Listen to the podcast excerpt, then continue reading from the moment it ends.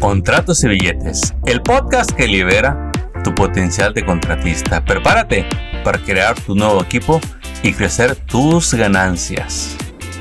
Costumbres que te convienen con tus empleados. En el episodio anterior te platicamos de tres costumbres que no te convienen. Te las voy a mencionar rápido. Número uno, llevártela con ellos. Andar por medio con ellos no te conviene. Nunca va a estar a tu favor. Número dos, pagarles en efectivo. Eso tampoco está a tu favor. Y número tres, pagarles como si fueran contratistas. Cuando le das un cheque directito de lo que cobraron, como si fueran contratistas, hasta les das W9 para al final de año darles una W10. Eso no te conviene pagarles a empleados como si fueran ¿Por qué? Porque te puedes poner en problemas con quién? Con el Labor Department, con el EDD en California o con tu agencia que proteja a los empleados en tu estado o con el IRS. Bueno, entonces si eso es lo que no debemos hacer, ¿qué es lo que sí debemos hacer? ¿Qué es lo contrario? ¿Cuáles son tres costumbres que me conviene tener para que mi negocio esté bien. Número uno, en lugar de llevártela con ellos, ten un proceso de contratación. Dales su manual de empleado y tiene un proceso de despido. Si tú haces eso, vas a reducir en gran medida riesgos de ser demandado y sobre todo vas a aumentar la retención de tus empleados y vas a aumentar tu productividad y muchos errores.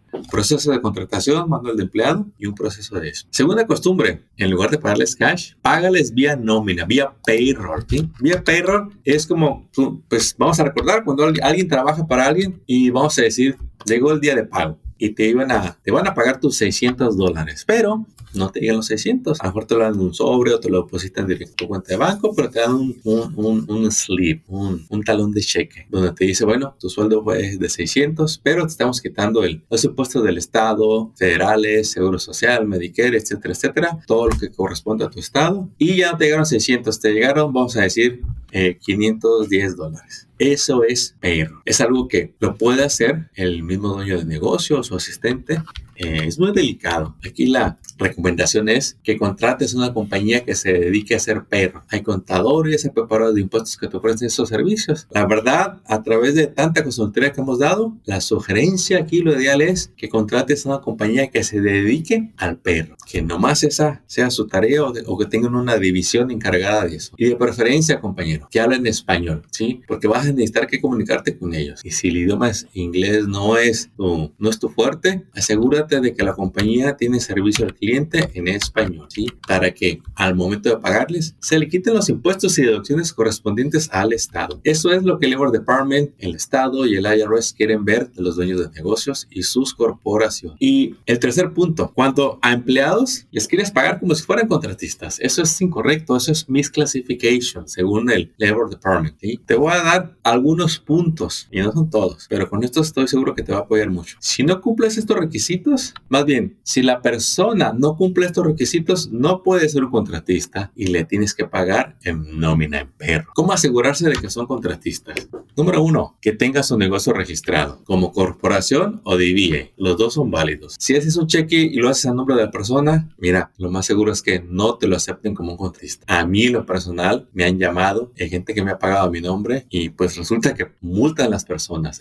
me decían, en el 2020 salió la ley no me acuerdo del número, A, B, quién sabe qué, pero tú chécalo en tu estado, chécalo con el Labor Department, no me creas nada de lo que te digo, verifica, no te conviene arriesgar. Entonces, si le vas a pagar a un contratista, tiene que ser una compañía. Número dos, pídele una copia de su Workers' Compensation y General Liability. Si es contratista, debe de tenerla. Incluso le puedes pedir al, dueño o al contacto, pues que te dé una copia de su ID para que sepas con quién hiciste el trato que el dueño tenga un website, business card, que el negocio lo tenga, que ellos usen sus herramientas de trabajo, que ellos trabajen en su horario, que ellos tengan un tiempo de inicio y término del proyecto y que ellos pongan sus precios. Si al final tú le dices cuántos ganan, ya no son, ya no son contratistas. Si tú lo quieres ahí todos los días, de lunes a viernes, ya no son contratistas. Si trabajan de, a la hora que tú quieres y se van a la hora que tú les dices, ya no son contratistas. Si las personas no tienen negocio registrado, no tienen website, eh, no se identifican, eh, no validan la información que te dan, el, todo el riesgo es para ti. Y te voy a dar, compartir un riesgo muy grande que corren las personas que le pagan a contratistas que realmente son empleados. Cada vez que tú das una de esas 1099 y que al final esa persona no hace sus impuestos, tú corres el riesgo de que a los años vengan y te cobran a ti todo ese dinero. Así que, ¿verdad que no vale la pena arriesgarse?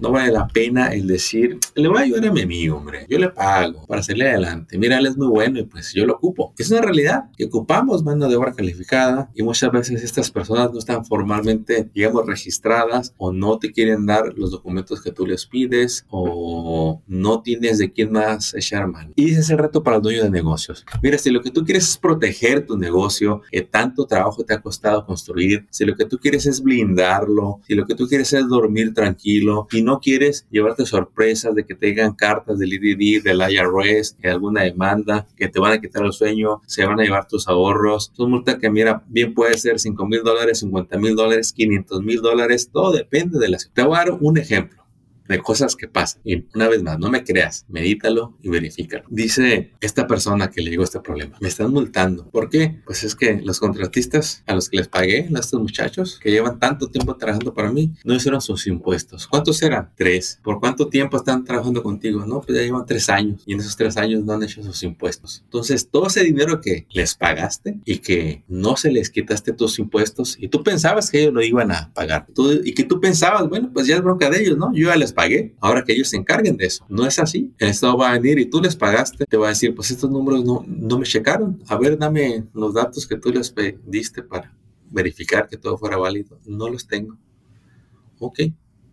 Bueno, pues Vamos a hacer cuentas de las consecuencias. Vamos a suponer que en un año pagaste 200 mil dólares a contratistas que quizás por un lado no eran contratistas, que realmente eran tus empleados y por otro lado no pagaron sus impuestos. La información que te dieron no fue corroborada y no es válida. Entonces de esos 200 mil te van a decir hay un 24% de impuestos que no se pagó. Ahora tú lo debes. Si de un año fueron 200 mil, échale. Son 48 mil dólares de impuestos que te van a venir a cobrar a ti de un año. Multiplícalo por 3, ¿cuánto es? 144 mil dólares. Y esos son solo los impuestos. Faltan las multas y recargo. Y eso es nada más de una agencia. Luego si vienen las otras agencias como OCHA, ellos van a decir, bueno, pues ya se descubrió que estos contratistas no eran tus contratistas, eran empleados. Y quizá te multen con otros cargos por no haberles tenido workers comp y no haberles tenido, aparte de no haber tenido nómina. ¿Ves cómo no conviene, campeón? Arriesgar todo el trabajo que haces. Un día los querías ayudar, que porque te estaban ayudando pero cuando llegan estas multas, la realidad es que te vas a quedar solo con el problema. Nadie va a abogar por ti y estas deudas es muy difícil que te las quites, es muy extremadamente eh, eh, difícil que te deduzcan la deuda con una buena representación, quizás nada más puedas negociar los pagos para que no te congelen cuentas y puedas seguir laborando. Moraleja,